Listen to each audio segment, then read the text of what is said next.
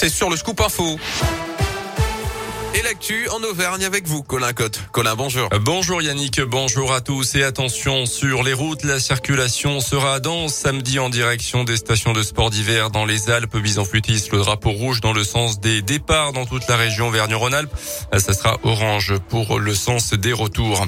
À la une aujourd'hui, le quatrième jour d'audience au procès de Nordal Lelandais aux assises de l'Isère à Grenoble. Nordal Lelandais jugé depuis lundi pour l'enlèvement, la séquestration et le meurtre de la petite Maëlys en août 2017 en Isère mais aussi mis en examen pour des agressions sexuelles sur deux de ses petites cousines.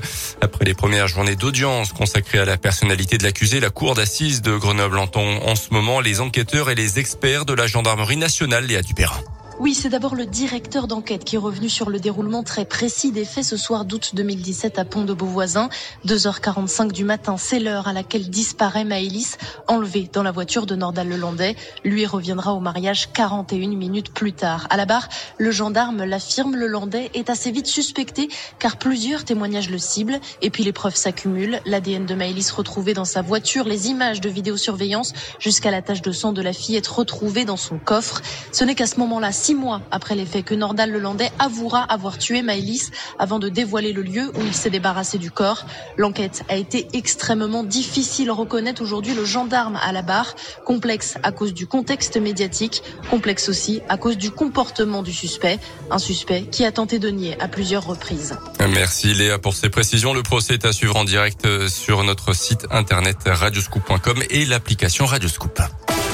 Dans l'actu en Auvergne, la carte scolaire 2022 rejetée hier par les syndicats de profs dans le Puy-de-Dôme. L'inspection prévoit 23 ouvertures et 34 fermetures de classes dans le département. Pas suffisant selon les syndicats. Une réunion doit se tenir dans une semaine. Aucune des trois priorités du département en termes d'éducation nationale, à savoir notamment le recrutement d'une cinquantaine de remplaçants et le renforcement des RAZ, n'a pu être satisfaite d'après la montagne. La visite d'Anne Hidalgo à Clermont demain, déplacement sur le thème de la culture pour la candidate du Parti Socialiste à la présidentielle soutenu notamment par le maire de Clermont, Olivier Bianchi, qui fait d'ailleurs partie de son équipe de campagne.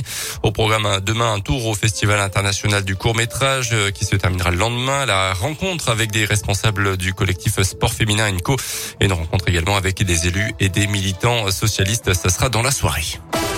En rugby, toutes les places ASM Bordeaux achetées sur le site internet de Clermont seront remboursées, indique ce matin le club. Après le report hier de la rencontre de top 14 prévue dimanche soir, 9 cas de Covid dans l'effectif auvergnat. Et puis un nouveau millionnaire dans la région. Il est chez nous, un retraité du Puy-Dôme a gagné au tirage de l'euro million de vendredi dernier. Son code MyMillion a été tiré au sort. Le est un habitué de la loterie puisqu'il participe aux 5 tirages de la Française des Jeux, le loto et l'euro million euh, toutes les semaines depuis des années. Je rappelle qu'il y a un méga jackpot demain à l'euro million, 130 millions d'euros à gagner. Tout est bon